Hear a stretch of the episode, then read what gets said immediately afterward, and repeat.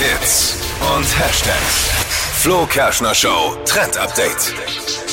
Für Sänger und Megastar Pharrell Williams gibt es jetzt einen neuen Job und zwar wirklich in so einer richtigen Festanstellung. Er wird nämlich neuer Creative Director bei Louis Vuitton.